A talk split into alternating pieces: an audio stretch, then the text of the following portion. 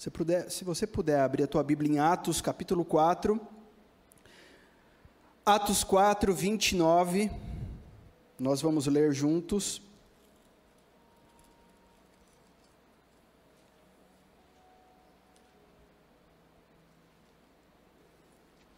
Atos 4, 29. Quem achou, diz amém. Amém? Ih, esse amém está bem fraquinho, hein, gente? Quem achou, diz amém. Aí, segura aí. segura aí.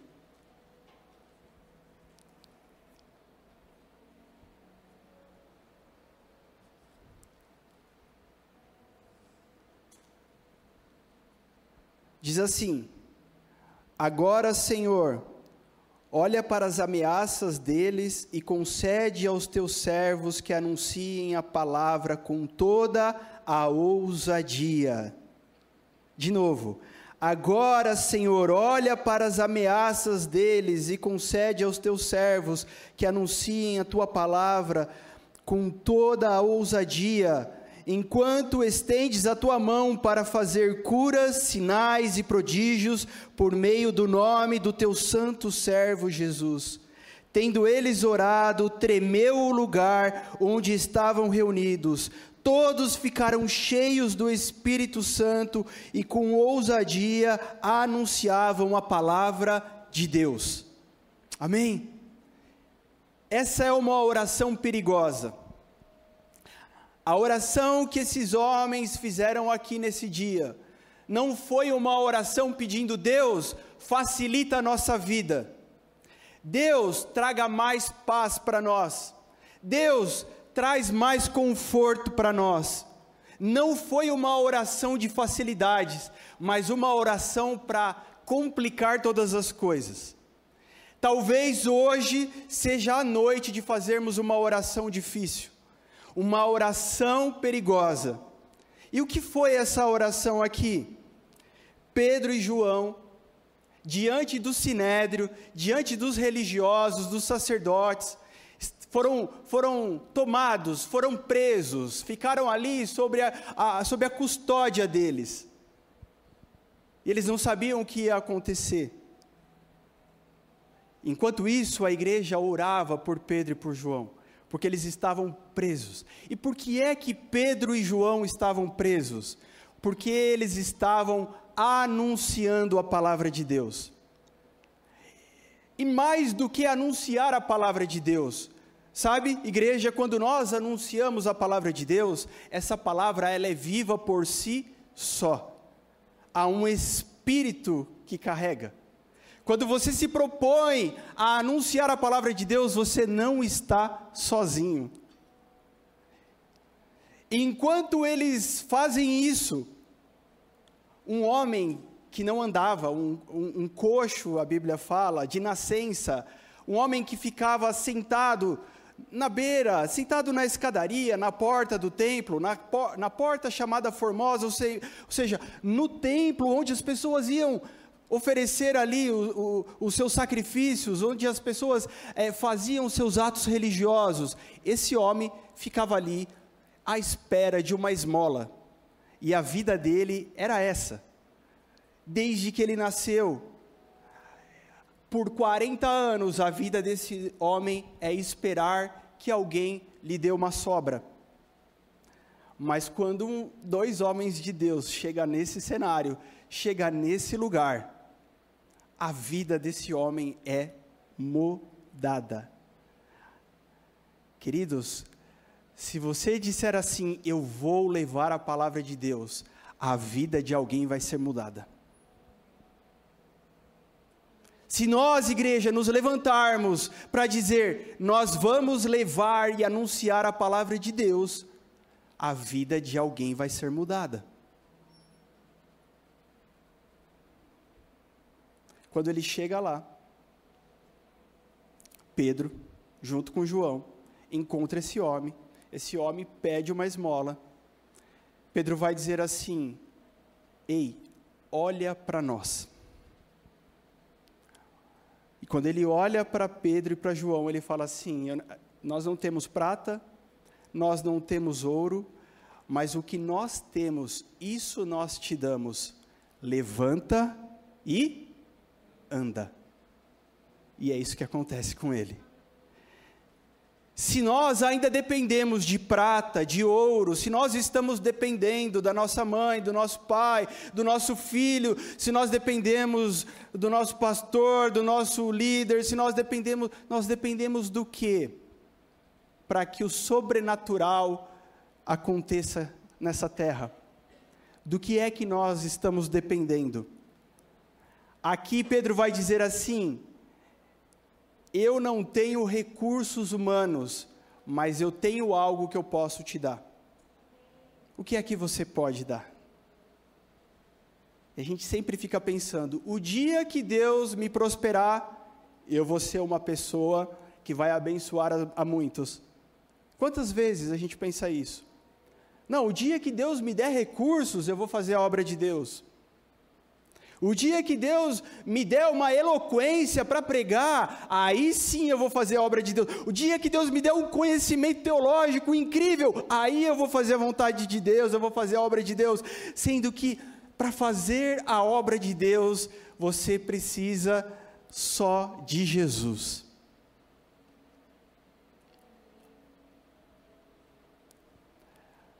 Antes de chegar aqui nisso, a gente vai ver um Pedro que passou por muitas coisas. Um Pedro que chega em Atos capítulo 2 e participa do dia de Pentecoste. Havia uma promessa de Deus e houve um cumprimento da promessa de Deus. Atos capítulo 2, o Espírito sendo derramado sobre toda a carne, o batismo com fogo que Jesus havia anunciado acontece. E quando isso acontece, esse Pedro se levanta, cheio do Espírito, ele prega a palavra, e mais de 3 mil pessoas se convertem a Cristo. Imagina? Mais de 3 mil pessoas são batizadas. Muitas coisas acontecem. A igreja primitiva começa a, a tomar formato. A igreja primitiva começa a existir de fato na unidade do Espírito, no compartilhar, numa verdade única, num sentimento único, numa só fé. É isso que começa a acontecer. Se você lembrar da história de Pedro, você vai lembrar que talvez ele fosse uma pessoa colérica, não sei pelas atitudes dele. A, a psicóloga de plantão já falou: não, certeza, é colérico.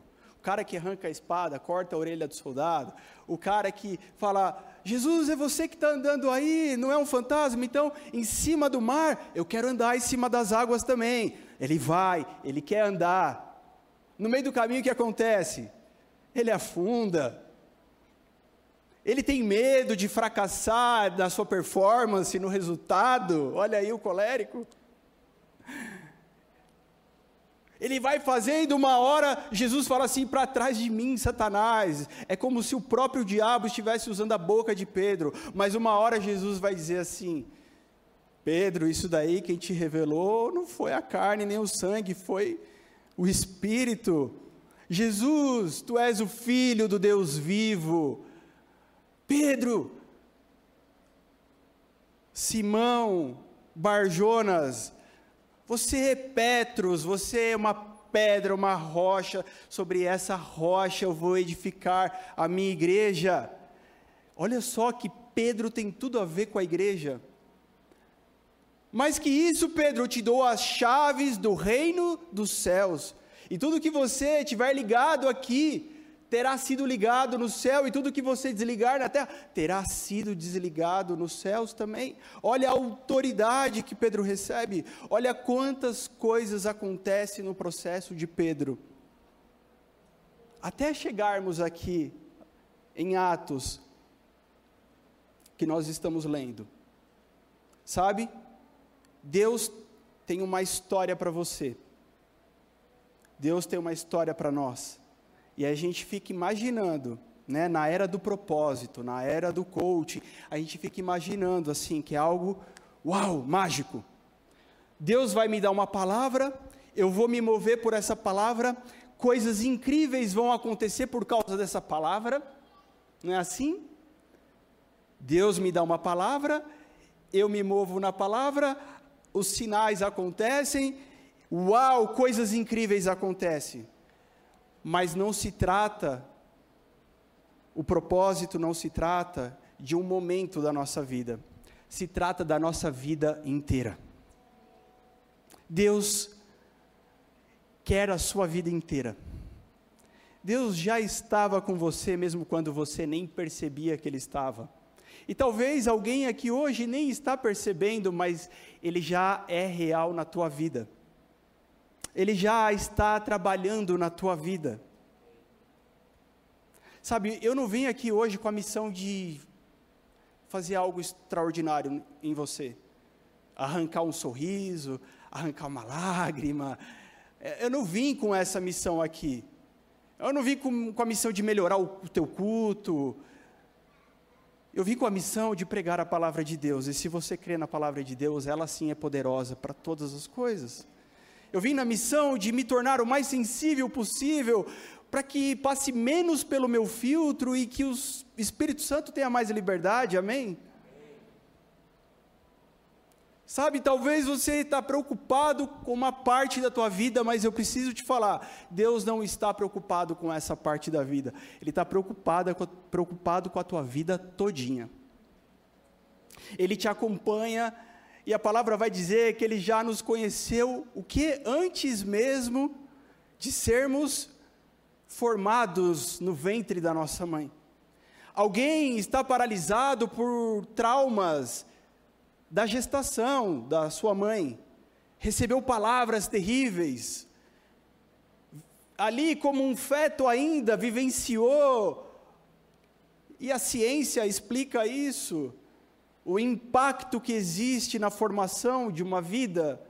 Alguém viveu coisas horríveis, e até hoje continua, mas eu preciso te falar que o teu Deus, ele te conhece antes disso. O teu Deus te conhece antes da formação do mundo. Você consegue conceber isso? Então não se trata do que aconteceu da, da fecundação, do, do óvulo, enfim, de um processo de gravidez, não se trata disso, se trata de uma eternidade. E Deus te conhece desde antes da eternidade. Sabe? Então o propósito de Deus para você vai passar pela tua vida todinha. E talvez você vai entender isso lá na frente. Talvez você entenda hoje, talvez você entenda semana que vem, talvez você entenda de alguns anos. Mas você precisa entender que o que o Senhor quer falar conosco hoje é muito poderoso, porque fala da sua vida toda, fala da igreja dele. Então, Pedro é uma pessoa inconstante, Pedro é uma pessoa impulsiva, Pedro é uma pessoa com muitos altos e baixos. Você tem altos e baixos na sua vida? Tem? Não precisa falar, tudo bem. Eu sei que você tem. Pedro também tinha. Acontece que havia uma história de Deus na vida de Pedro, assim como existe uma história de Deus na sua vida. E tudo o que aconteceu na vida de Pedro, toda a sequência que acontece na vida de Pedro, vai levar e empurrar Pedro para o lugar aonde Deus disse que ele estaria. Olhando hoje, você fala: Deus, é impossível. Eu recebi uma palavra, sabe? Eu, eu, tive um sonho. O Senhor falou comigo enquanto eu orava. Alguém foi usado por Deus, um profeta, um homem de Deus, uma mulher. Mas Deus, quando eu olho para o espelho, parece que é impossível. Alguém falou assim: Olha, a sua casa vai servir ao Senhor, e você olha e fala: parece que é impossível. Alguém olha e fala assim: Olha, Deus quer usar a sua vida para ganhar muitas vidas para o reino dele, e você fala: É impossível, porque você está preso no hoje, e você acha que o propósito de Deus tem a ver com esse tempo somente, e não tem, não é só isso. Pedro, ele vai dizer para Jesus assim: Jesus, o Senhor sempre vai poder contar comigo. Eu sou um dos seus discípulos e o Senhor sempre vai poder contar comigo. E Jesus vai falar assim: não é verdade, Pedro, você vai me negar. Imagina, Jesus, eu não vou fazer isso.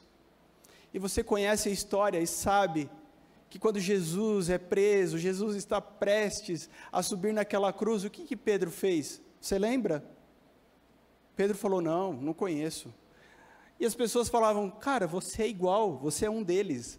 Você, o seu jeitão denuncia que você é um deles. Ele fala: Não. Talvez ele penteou o cabelo para outro lado, talvez ele colocou uma roupa diferente, ficou a paisana. Não sei. Começou a falar uma gíria diferente. Não sei. Aí fala: Não, não. Porque o medo dominou Pedro aquela hora. Você já foi dominado pelo medo? Já foi?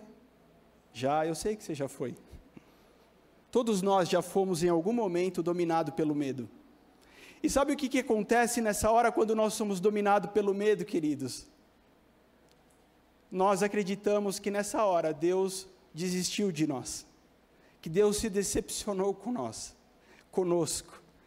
E eu estou aqui hoje para falar: Deus não está decepcionado com você. Você não consegue decepcionar a Deus, porque Ele te vê além do hoje, ele te vê além do que aconteceu ontem, ele te vê além dessas circunstâncias. Então não é a tua atitude que decepcionou, não é a tua atitude que vai surpreender, mas nós paralisamos nessa hora por causa do medo. Quando isso acontece, de fato, ele fala: Poxa, Jesus falou mesmo que eu ia negar, eu neguei e aí ele vê tudo acontecendo. Você já teve medo porque você fez uma coisa errada e tudo deu errado depois disso? Você fala: caramba, não só eu fiz errado, como um monte de coisa deu errada. E ele vê tudo acontecendo: Jesus carregando a cruz, Jesus subindo na cruz, Jesus sendo dilacerado por conta dos nossos pecados. Ele vê Jesus entregando o seu espírito e morrendo. Enterraram Jesus. Deu tudo errado, eu fracassei. Esse Pedro que nós estávamos falando no começo, tão ousado, curando o coxo, pregando no sinédrio, sem medo de ser preso, a igreja acontecendo, é esse Pedro agora que eu estou te contando do passado. Ele fala: não só eu fiz uma coisa errada, como deu tudo errado. Mas Jesus vai ressuscitar, você conhece a história, e uma das coisas que Jesus faz antes de subir ao Pai é visitar Pedro. É ir na praia onde Pedro voltou à sua velha vida, Pedro volta a pescar, Pedro fala: O que, que eu tenho para fazer? Não tenho mais nada. Eu poderia morrer ou pescar. Eu acho que ele não teve coragem, como Judas, de tirar a própria vida. E ele vai pescar. Ele volta. Se ele bebesse, talvez ele tinha voltado para o bar, para a bebida. Se ele usasse droga, com certeza ele tinha voltado para a droga, para algum alívio que ele tivesse naquele momento. E aí Jesus vai visitar Pedro lá na praia. E ele não entende muito bem, mas quando Jesus começa a conversar, quando Jesus faz o milagre, quando Jesus dá o pão, o peixe, quando Jesus senta com eles, quando come junto com eles, ele fala: É Jesus, não tem como. Talvez a fisionomia de Jesus ele não reconhecia, mas ele reconhece a mesa de Jesus.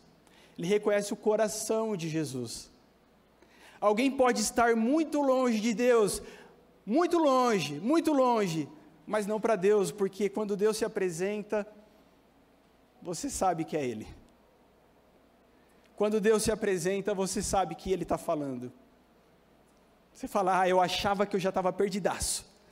Eu achava que eu já estava arrebentado da minha vida, porque eu fiz muito, decepcionei muito Jesus. Fiz muito pecado para Ele. Mas quando Ele chega perto, você reconhece que é Ele. E Jesus vai levar o que para Pedro? Cura. Deus tem uma história incrível conosco. Deus nos escolheu desde o ventre da nossa mãe.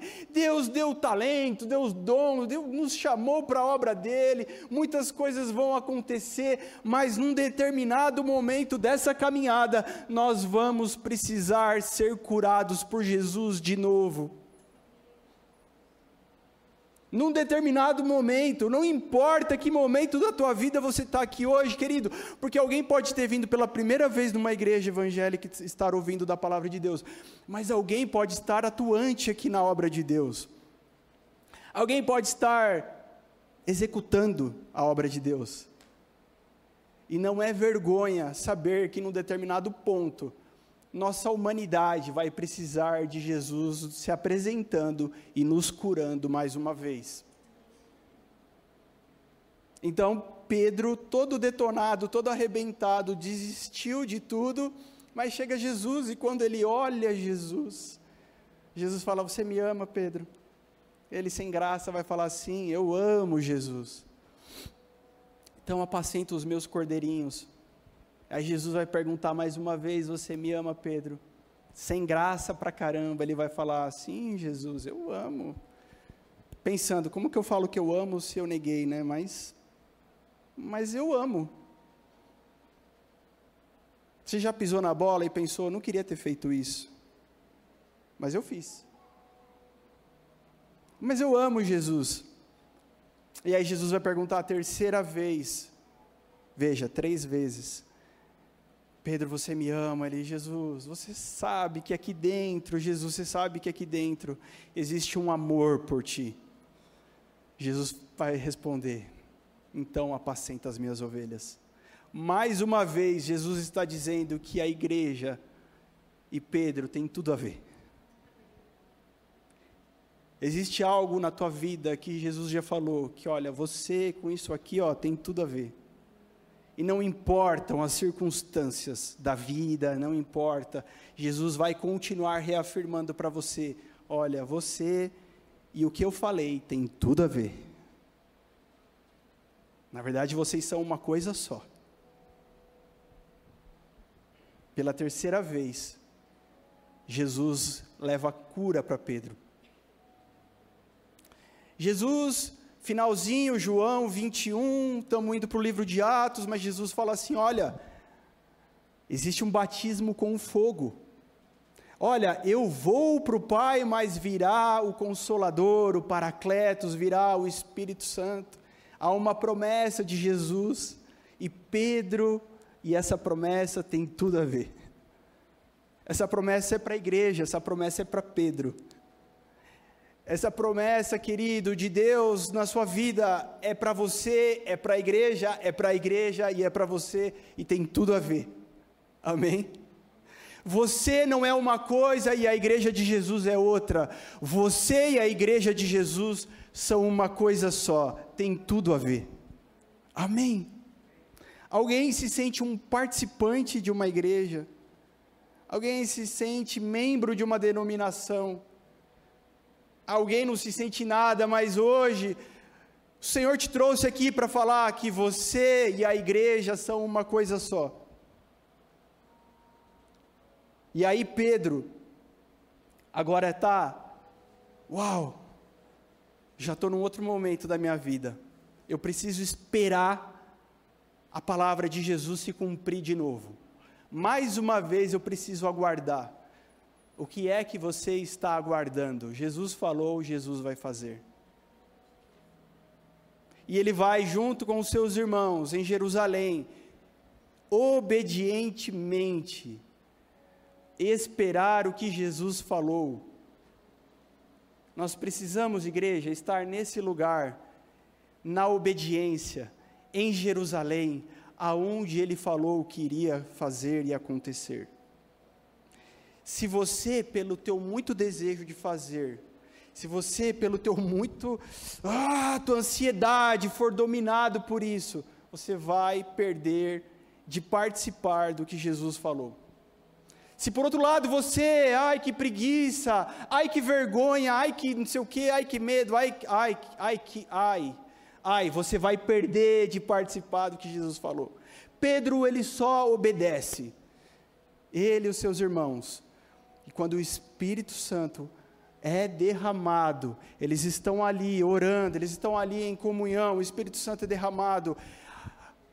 Quando Deus fala, quando Deus cumpre, queridos, é poderoso demais.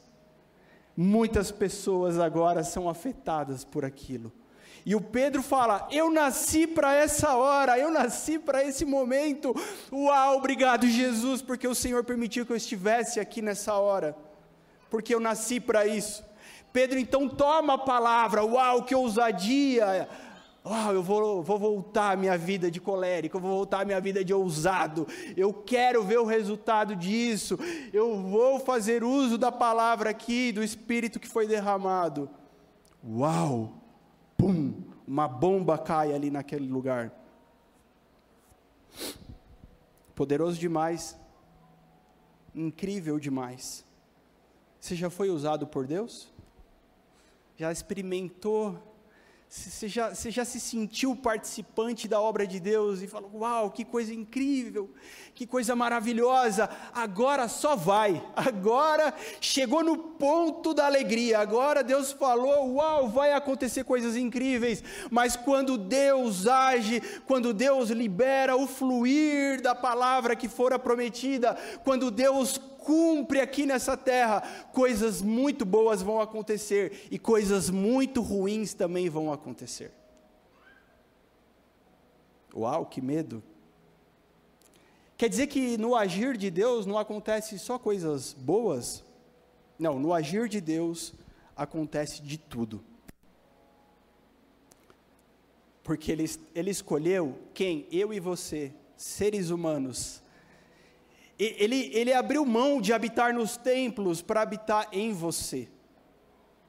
Ele abriu mão de tudo isso por amar você, um pedacinho de barro. Então vai acontecer de tudo nessa história. Senhor, que incrível o que está acontecendo. Eu imagino Pedro vibrando. Que incrível isso. Porque agora eu descobri o meu propósito de vida. Agora eu entendi o que Jesus falava comigo lá atrás. Agora eu entendi que eu nasci para esse momento aqui. Olha, eu estou falando, eu estou fazendo, as coisas estão acontecendo assim, em, a rodo. Uau! Eu, eu, agora eu entendi que eu nasci para essa hora.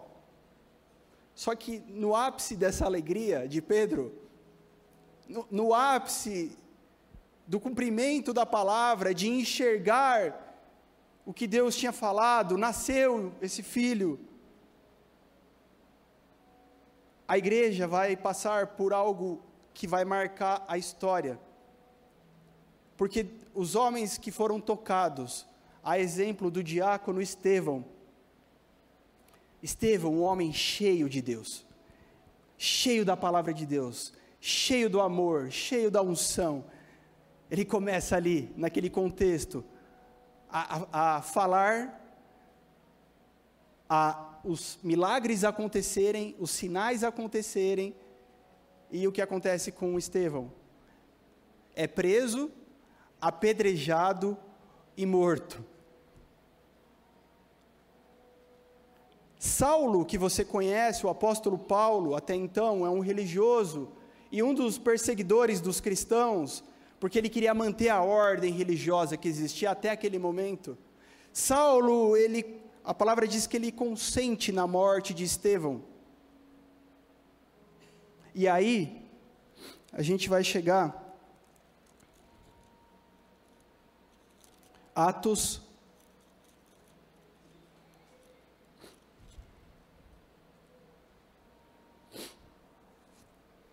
Atos 8 Atos 8 diz assim: Naquele dia, Atos 8:1, Saulo consentia na morte de Estevão, naquele dia teve início uma grande perseguição contra a igreja em Jerusalém. Todos, exceto os apóstolos, foram dispersos pelas regiões da Judéia e da Samaria. Alguns homens piedosos sepultaram Estevão e fizeram grande lamentação por ele. Saulo, porém, queria destruir a igreja, indo de casa em casa, arrastava homens e mulheres, lançando-os na prisão. Olha o que acontece quando tudo parecia lindo, maravilhoso. Pedro fala: Agora eu estou vivendo o ápice da minha vida e ele vai não só ver seu irmão, seu amigo Estevão morrer, mas a igreja agora está sendo perseguido, perseguida de uma forma feroz e violenta. Será que Pedro então vai desanimar mais uma vez? Será que Pedro então vai falar: "Ah, eu acho que eu me equivoquei. Eu acho que foi só um sonho acho que foi só uma ilusão. Não, sabe por que não? Porque Pedro foi curado por Jesus. Lá naquela praia, Pedro foi curado por Jesus. Amém. Querido, quando você é curado por Jesus, nada mais vai te parar. Talvez você já foi, você já voltou, talvez você já ficou capenga, Talvez você já se sentiu um Superman, talvez você se sentiu o pior de todos, mas no dia que Jesus te visita e te cura, nunca mais você vai parar. Nunca mais. Você vai entender que o, o propósito não é algo para agora. Você vai entender que não se trata de obter sucesso. Você vai entender que se trata de construir uma carreira. Amém? Talvez você parou porque você queria ter sucesso e não teve, mas o que Deus está nos falando é: não se preocupe com o sucesso, se preocupe em construir a carreira. Se trata de uma maratona. Essa jornada é uma maratona, e essa maratona você não sabe nem aonde vai acabar. Mas o importante é chegar no final. Amém? O que Deus está te dizendo é: filho, o que importa é que você chegue no final. Alguém começa bem, alguém começa animado e desiste. E alguém vai capenga, devagar, entre trancos e barrancos, mas vai chegar lá. E o Senhor está dizendo: Eu quero que você chegue lá. Não se prenda ao sucesso. Se, se prenda sim a construir a carreira. Se prenda sim a saber que você terá que ir longe, e saber que você vai até um lugar que você ainda não conhece. Nós não sabemos até onde nós vamos. Você não sabe até onde você vai. Eu não sei até onde eu vou. Mas eu espero que quando chegar na linha de chegada, que Deus olhar para mim e falar assim, Régito, aqui é a sua linha de chegada. Eu falo, uau, eu cheguei aonde Jesus falou que eu ia chegar. Amém?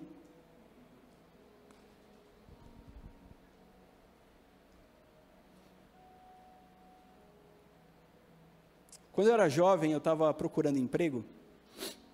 Eu, eu, senti de falar isso agora.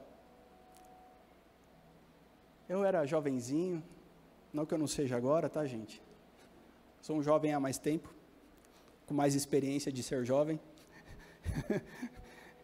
E Deus me deu uma direção, assim, Deus me deu uma clareza, porque eu precisava fazer a faculdade, que eu, eu tinha no meu coração, pá, fui, fui todo, pá, não tem dinheiro, mas fui, bom, prestei vestibular, passei, e agora? Não tenho dinheiro para pagar mensalidade.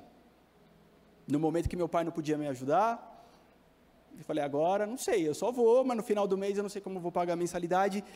E aí eu tive uma estratégia já sei o que eu vou fazer, do que, que eu vou trabalhar para eu ter dinheiro para pagar essa faculdade e eu conseguir me manter. Porque a faculdade que eu fiz, direito, eu via que os estagiários tinham que, na verdade, quase que pagar para fazer estágio. Falei, Deus, eu não vou conseguir pagar, é, fazer um estágio e, e pagar a faculdade, eu preciso de um emprego. E Deus me deu uma direção. Eu não tinha ninguém na minha família que era daquele, daquele segmento que Deus me deu é, não tinha nenhum amigo próximo, Mas eu tive uma clareza, então eu peguei, na época a gente fazia, vou entregar a minha idade aqui, a gente fazia currículo, imprimia, colocava na pastinha, coloquei uma gravatinha e fui de porta em porta entregar. Eu falei, bom, eu fui em várias agências bancárias, aí eu falei, alguma dessas vai pegar meu currículo e vai me, entregar, e vai me empregar. Só que a primeira, a primeira, gente, a primeira que eu fui, ó que sorte, na primeira que eu fui bater na porta, é, quem conhece Santo André, senador Flacker, enorme, né? Cheio de banco lá. E eu falei, eu vou trabalhar em banco, vou ganhar dinheiro. aí fui. A primeira que eu entrei, a pessoa que me atendeu, ela estava de mal com o mundo, com Deus, com a vida, com o marido. a mulher não olhou na minha cara e falou assim: Olha, porque eu falei, olha, eu posso deixar um currículo assim, papapá, papapá. E ela falou assim: Olha, você pode até deixar, mas não vão te contratar. Uau! Que, que sabedoria, que psicologia dessa mulher. Que pessoa legal. Você pode até deixar, mas eu já vou adiantando que aqui não vão te contratar. Falei, então, se eu posso, eu vou deixar mesmo assim é um balde de água gelada. Mas para meu, para minha personalidade, para o meu jeito de ser, foi um foi um estímulo, né? Eu falei, ah, miserável, agora eu vou em todas. Andei Santo André inteiro, gastei o sapato, a minha gravata, e andei Santo André inteiro entregando, agência em agência entregando tal, pá, pá, pá. Porque aquela mulher falou que eu não ia que eu não ia conseguir. Ela falou: Você não vai conseguir, não está contratando. Falei, mas como que essa incircuncisa fala isso? Como que essa filha do Satanás fala isso? Não é assim. E aí, foi foi que foi, enfim. Ah, eu conheci uma pessoa que veio para a nossa igreja, ela trabalhava no banco, e aí eu falei, bom, agora é minha oportunidade, né? Logo ali que eu conheci aquele irmão, eu falei, vou me apresentar para ele. E eu fui, me apresentei, ó, eu sou o Regiton, o tecladista mais famoso aqui dessa igreja. e, e aí Deus usou a vida dele para me ignorar. falei, ah, legal, tá bom. Depois eu fui descobrir que ele queria me conhecer primeiro. Né? E aí passou um tempo, depois desse tempo que passou, gente, eu tinha entregado, eu não sei nem quantos currículos eu entreguei na época que na época funcionava o tete a tete. Eu nem sei, Bruno, quantos que eu entreguei.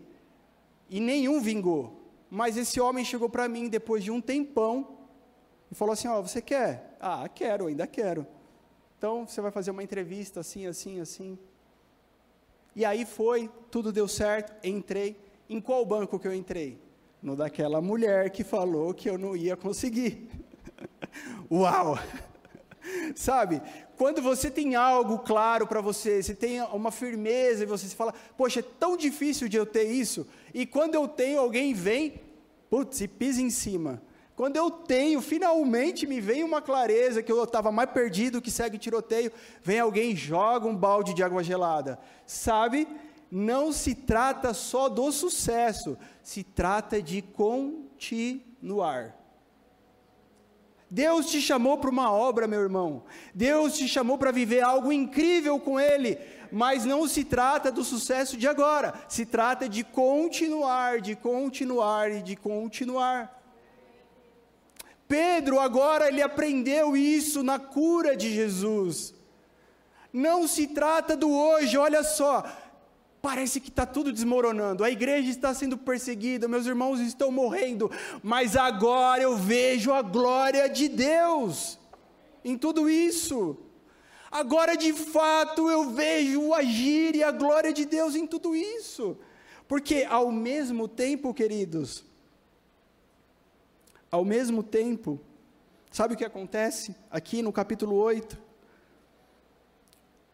Versículo 14: Quando os apóstolos que estavam em Jerusalém ouviram que o povo de Samaria tinham recebido a palavra de Deus, enviaram-lhes Pedro, Pedro e João.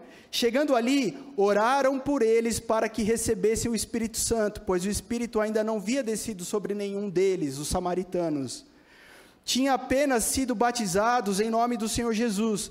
Então, o que, que Pedro fez junto com João? Então lhes impuseram as mãos e eles receberam o Espírito Santo. Então acontece o que de fato precisava acontecer, gente. A palavra de Deus está se cumprindo. Você talvez não entende o cenário da tua vida, mas ele é o cenário propício para acontecer o que Deus falou que ia acontecer. Amém, Rose? Esse é o cenário que Deus criou para que acontecesse. Se Pedro tivesse desistido, ele não veria aqueles samaritanos agora sendo batizados com o fogo, com o Espírito Santo, que era algo impossível de existir, impossível de acontecer. Então Pedro vai continuar. Ele vai só continuar, ele vai continuar. Entendendo que no meio do agir de Deus, da caminhada com Cristo, coisas difíceis também vão acontecer. Não é hora de parar, querido, é hora de continuar. Não é hora diante da coisa difícil, da coisa ruim parar. É hora de saber que o poder é maior na fraqueza. É hora de saber que nessa hora o Senhor vai agir, porque a glória é só dele. É tudo dele. É tudo dele. Então, não só os samaritanos foram cheios do Espírito Santo agora, já, já agora começa a tomar um rumo a vida de Pedro. Mas no capítulo 10, existe um homem chamado Cornélio, um centurião romano. Não é um judeu. Entenda o que eu vou falar agora, essa, essa parte é o que você precisa entender. Existe um homem que não é um judeu, não é do povo de Israel, não é do povo de Deus, mas um anjo aparece em oração para esse homem e fala para esse homem o que ele precisava fazer e fala para onde ele tinha que ir e o que ele precisava, ele a casa dele, para a vida deles. Ele precisava da igreja. Esse homem não conhecia Deus ainda, mas ele precisaria da igreja. E se ele precisava da igreja, queridos, ele precisava de quem? De Pedro. E aí, ele era um gentil. As, as pessoas chamavam os não-judeus os não israelitas, eles chamavam de gentios. A raiz da palavra é gens, que é clãs, famílias, enfim, era o termo que eles designavam os que não eram dos judeus. E o entendimento que existia até então é que tudo o que Cristo fez era para o povo de Israel, era para os judeus. Mas vai chegar uma parte nova da aventura de Pedro algo agora inédito da vida de Pedro. Ele vai descobrir ainda uma coisa nova. E aí Deus vai falar com não só Cornélio, como vai falar com Pedro também sobre Cornélio. Mas Deus sabe que Pedro ficaria travado. Deus sabe que Pedro não faria o que tinha que fazer por falta de entendimento, então ele tem uma visão um grande lençol descendo do céu, cheio de répteis, de, de quadrúpedes, de animais que os judeus consideravam impuros. E ele não entende aquela visão, e Deus fala assim: Pedro, mata e come. E ele fala: Não, Jesus, é, isso daí é imundo. E aí Deus vai falar assim: Pedro, você não entendeu. Eu estou dizendo, eu estou dizendo para você que você pode matar e comer. E três vezes Deus fala isso para Pedro. Eu acho que quando Deus fala pela terceira vez, ele lembra: Ah, não, Jesus, agora eu entendi. E, e os soldados que Cornélio manda para a casa de Pedro encontra Pedro. Pedro já sabia, porque Deus primeiro fala com, com Pedro. E Pedro vai até a casa de Cornélio. Esses homens levam Pedro até Cornélio. E Pedro não vai perdido, sem saber o que fazer. Pedro sabia o que tinha que fazer lá. Mesmo sem ter visto algo do tipo ainda. Será que Deus pode te levar para algo que você ainda não viu? Será que Deus pode usar a tua vida para fazer algo que você não viu alguém fazendo ainda e não sabe como é que faz? Hã? Será, a igreja viva, que Deus pode contar conosco para fazer algo novo nessa cidade? Será que de fato Deus pode contar conosco para fazer algo que alguém não está fazendo ainda? E quando ele chega lá, não só Cornélio, como a família, os amigos, uma galera de gente está esperando Pedro chegar. Eles, e Cornélio até se ajoelha diante de Pedro, adora, ele fala: Não, não faz isso, homem. Aquele homem não conhecia. Quando Pedro prega, e se você voltar lá na pregação dele, lá no templo, que ele, ele e João arrumaram a confusão e foram para o sinédrio, presos, ele fala, israelitas, e ele vai falando, ele, ele, ele direciona o discurso dele para um público, para os israelitas, para os judeus. Mas agora Pedro está conhecendo algo novo. E diante da casa de Cornélio, ele vê aquelas pessoas recebendo a Cristo na sua vida, aquelas pessoas agora, não só isso, recebem a oração, mas mais do que isso, ele vai ter uma experiência incrível, que é a experiência da igreja. Porque Pedro e a igreja tinha tudo a ver. A igreja que experimentou o Pentecoste lá em Atos 2, era um grupo de pessoas que obedeceram a Deus, era um grupo seleto, Gui de pessoas que ficaram firmes. E por isso foram cheias do Espírito Santo. Mas agora ele está numa casa cheia de romano, nada a ver. E enquanto ele fala, cai o Espírito Santo sobre aquelas vidas, e eles são cheios do poder de Deus, cheios do fogo, e, ele, e os irmãos que estão com ele falam: Uau, que loucura isso! A gente nunca viu isso acontecer, a gente nunca imaginou que pudesse acontecer tal coisa.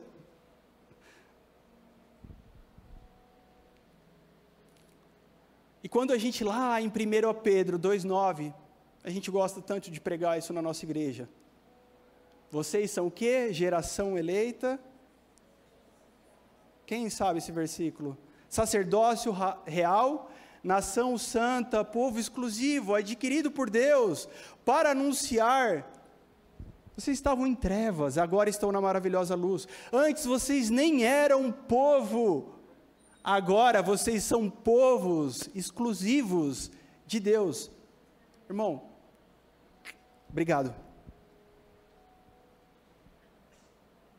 Não estou desfazendo o Tainã, gente. Eu amo o Tainã, aliás.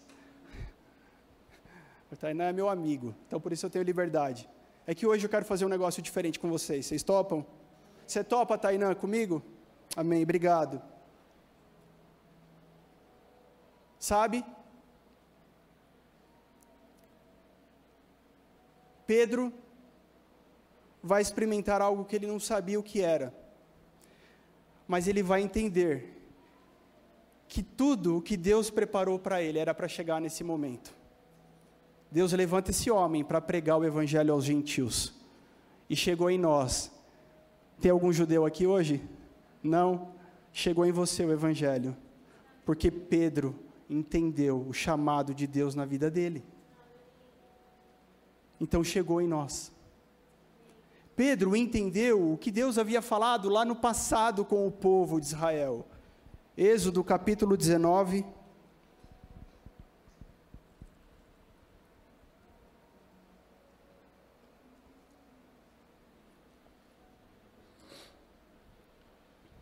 Olha o que Deus havia falado tanto tempo atrás. Êxodo, Êxodo 19, 5.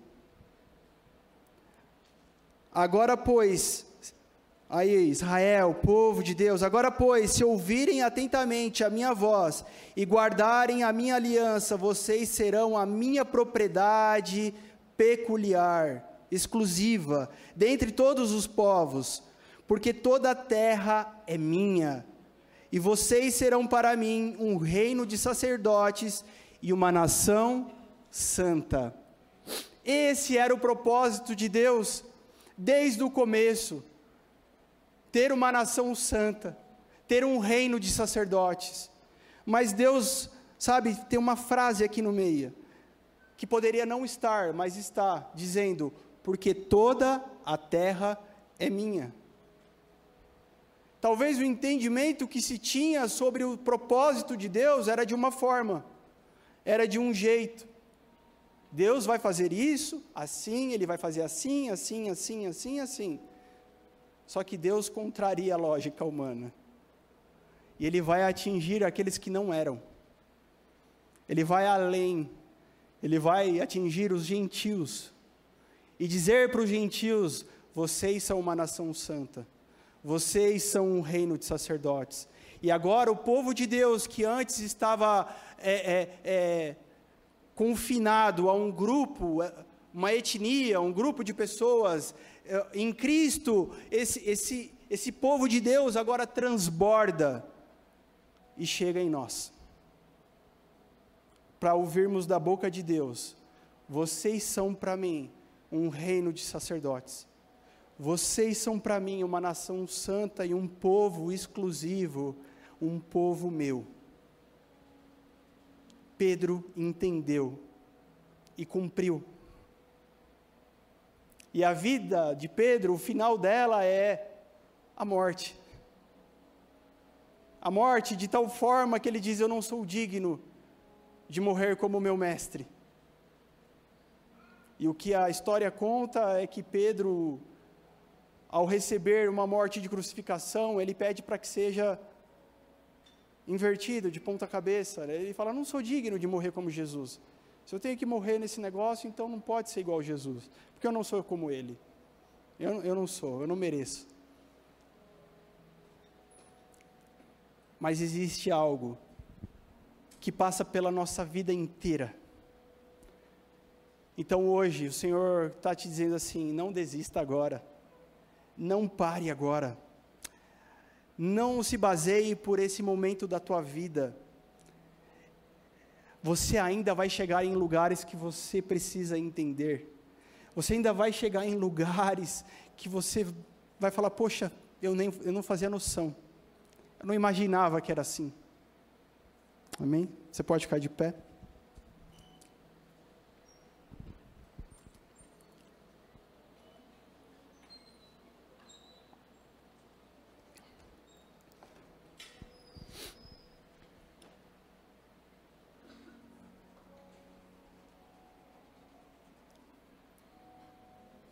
Humanamente falando, tudo que um pregador quer é ver as pessoas se agitando, é ver as pessoas chorando, é ver as pessoas se descabelando. Humanamente falando, tudo que um pregador deseja, estando aqui na frente, se você vier aqui, você vai entender como é que funciona. Talvez você vai tremer um pouco a hora que você pegar esse microfone e ver as pessoas. Tudo que o pregador quer é ver acontecer. Eu confesso que eu não estou vendo nada acontecer aqui mas eu confesso que a minha esperança está em Jesus. Eu confesso que a minha vida é dele, nunca foi de outra pessoa. Eu confesso que tudo que eu me disponho a fazer, eu não faço por mim mesmo, eu digo, Jesus, eu não tenho nenhuma capacidade para isso. Eu confesso. Mas a minha esperança, a minha fé está que Deus está mudando a vida de pessoas aqui e que a minha vida não vai ser tida como em vão, que a minha existência e a minha passagem por aqui hoje não vai ser tida como algo em vão, mas que o próprio Cristo, ele vai de forma graciosa, misericordiosa, agir e fazer, porque é dele a obra. Então eu sei que existem pessoas que o Senhor atraiu para esse lugar nessa noite e que precisam ser marcadas e curadas por Jesus. A pergunta é: Jesus está aqui, você deseja ser curado? Jesus está nesse lugar, você deseja ser curado? Porque quando Pedro vê Jesus, ele fala: Uau, que saudade que eu estava de Jesus, que tristeza que eu estava, mas agora eu estou vendo o meu Mestre. Então feche os teus olhos e contemple Jesus aqui nesse lugar. Contemple Jesus te visitando nessa noite. Por isso que nós hoje não vamos cantar uma canção, porque nós não vamos nos distrair com outra coisa. Porque o Espírito Santo de Deus é aquele que faz o que Deus precisa fazer, é o Espírito Santo quem age. Os propósitos de Deus passam pelo Espírito Santo dele. E com certeza, Ele pode tocar a tua vida, Ele pode trazer cura para a tua vida. Mas talvez sim, talvez sim, você precisa se posicionar. Quando Pedro diz, Eu te amo, Jesus, ele é questionado mais uma vez. Jesus queria saber se ele ia manter. Ele vai dizer: Sim, eu te amo, Jesus. E na terceira vez ele vai dizer sim. É hora de você tomar uma posição. É hora de você se posicionar diante de Jesus. É hora de você dizer para Jesus que o ama. Não é hora mais de você ficar apresentando seus pecados para Ele. Sabe, as pessoas ficam apresentando seus pecados para Jesus como se Ele não o conhecesse. O Senhor está dizendo: Eu já te perdoei. Você já pediu perdão desse pecado e eu já te perdoei. Portanto, o que precisa ser apresentado a Jesus hoje não é o teu pecado, é o teu amor por Ele.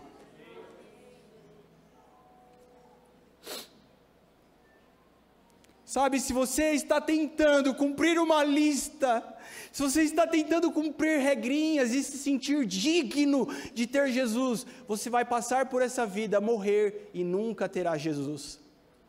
Mas se você tiver coragem de abrir mão do teu orgulho, abrir mão dos teus pensamentos e dizer: Jesus, eu não consigo sozinho, mas eu te amo tanto, Jesus. Eu não me sinto digno, mas eu te amo tanto, Jesus. Ele vai fazer em você aquilo que você nunca faria. Ele vai te conduzir por um caminho excelente, por uma vida excelente, por uma vida de santidade, por uma vida sem pecados. Ele mesmo fará isso em você. Queridos, esqueça tua mente religiosa por um instante. Alguém disse para você que você teria que fazer por merecer, mas a palavra de Deus vai nos confrontar e nos ensinar que não é assim que Jesus faz. Jesus tem aqui um menino com cinco pães e dois peixinhos.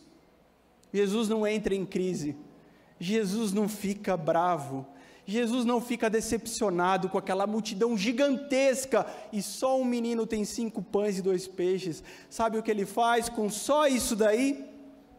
Ele agradece ao Pai. Sabe, é como se eu visse Jesus agradecendo ao Pai por aquilo que você tem coragem de entregar para Ele hoje. O que é que você tem para entregar para Jesus hoje, irmão? Talvez é algo bom, se diz: Olha, Jesus, eu quero entregar para você, mas talvez é algo muito ruim, e você vai dizer: Jesus, eu quero te entregar isso também, porque não me pertence. E no lugar de você achar que ele está decepcionado, ele vai pegar isso e apresentar ao Pai. Quando ele apresenta ao Pai cinco pães e dois peixes, uma multidão inteira é saciada. Será que você consegue contemplar o agir de Deus em você? Você consegue contemplar uma multidão diante de você sendo saciada? Você consegue contemplar uma multidão toda sendo saciada? Você consegue contemplar Jesus falando, filho, tudo que eu queria era estar com você e fazer isso junto com você?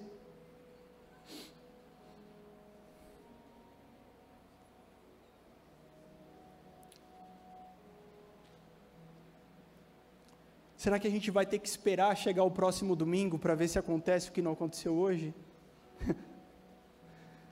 Será que a gente vai ter que esperar mais alguma coisa para receber uma cura de Jesus? Será que nós teremos uma outra oportunidade como essa que estamos tendo nessa noite?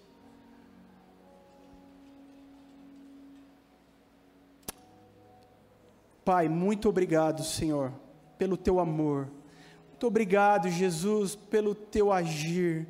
Muito obrigado, Jesus, pelo teu cuidado, Senhor.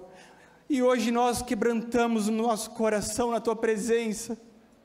Diante do teu Santo Espírito, nós quebrantamos o coração na tua presença, Senhor dizendo, Senhor, o que vai lá dentro, Senhor, e rasgando, Senhor, ah, Senhor, rasgando, tirando as máscaras, Senhor, tirando tudo que nos coloca numa posição, Senhor, de aparência, de uma posição que não é a real e nós sabemos mas nós abandonamos, Senhor, isso, abrimos mão de tudo isso para dizer: Senhor, nós queremos receber de Ti, nós queremos receber da Tua voz, das Tuas boas mãos, Senhor. Pai, eu oro para que homens, mulheres aqui nessa noite sejam curados, Senhor, ao se depararem com o Teu amor. Eu oro para que pessoas sejam levantadas aqui mais uma vez, Senhor. Eu oro para que pessoas aqui venham conhecer na Senhor, na realidade, Senhor, o propósito que o Senhor as colocou em cima dessa terra, Pai. Senhor, eu oro para que isso aconteça, e Senhor, o teu amor invada corações que estão dando lugar e dizendo: Deus, eu te quero, Deus, eu preciso de você. Obrigado, Jesus. Muito obrigado, Senhor. Muito obrigado, Jesus. Sabe, Deus usa a igreja para selar a obra dele nessa terra, porque ele fez uma decisão e uma escolha e não voltou atrás. A obra dele será feita por homens. Então ele usa a igreja. A igreja para curar, a igreja para levantar, ele usa a igreja. Ele usa os representantes da igreja. Hoje, se você tem uma oração sincera diante de Deus, eu quero te dar uma oportunidade de levantar a sua mão e nós, como igreja, abençoarmos a sua vida, selarmos o agir de Deus na sua vida, liberarmos a voz de Deus na tua vida. Talvez você fala, hoje eu estou me posicionando, eu não tenho nem coragem ao certo, mas eu preciso me posicionar diante de Deus. O Senhor me trouxe aqui para eu me posicionar. Nós, como igreja, queremos fazer isso, porque é a igreja que envia também. Existe alguém hoje que fez essa oração? E precisa receber a oração da igreja, não precisa vir aqui na frente, não, querido, só levanta a sua mão. Tem alguém? Tem uma pessoa ali no fundo? Tem mais alguém? Tem mais uma pessoa aqui? Tem mais alguém, queridos? Amém? Então, como igreja, nós vamos orar por essas vidas que o Senhor está levantando. Amém. Deus, nós hoje aqui, Senhor, no nome de Jesus, na autoridade do nome de Jesus e a autoridade que foi entregue à tua igreja, Senhor. Nós selamos essa palavra, Senhor, nós oramos por essas vidas, ó Deus.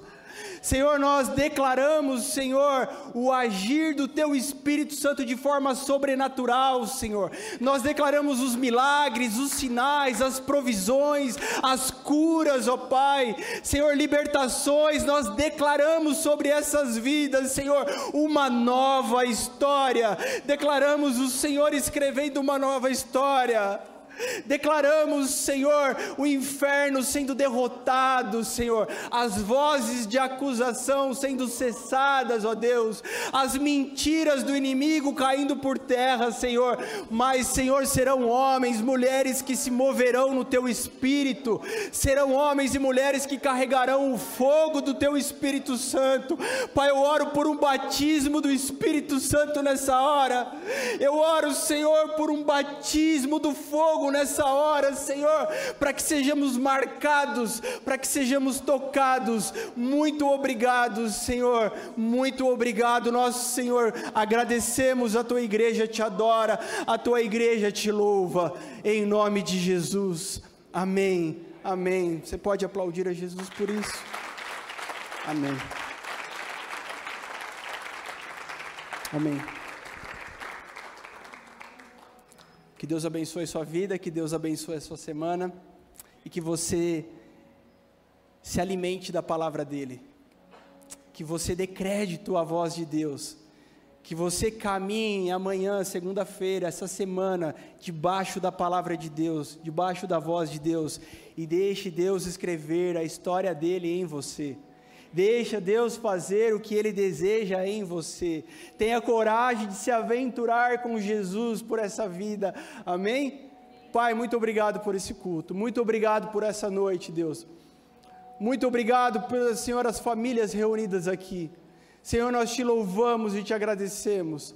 Pai, que seja uma semana, Senhor, de te ter perto, seja uma semana, Senhor, de ter sonhos contigo, seja uma semana de ter visões contigo, seja uma semana, Senhor, de destravares, ó Deus. Pai, nós como igreja declaramos o agir, Senhor, esse fluir do teu espírito sobre a igreja, Pai, sobre os teus filhos. Muito obrigado, Jesus. Amém, amém e amém. Deus te abençoe, queridos, em nome de Jesus. Amém.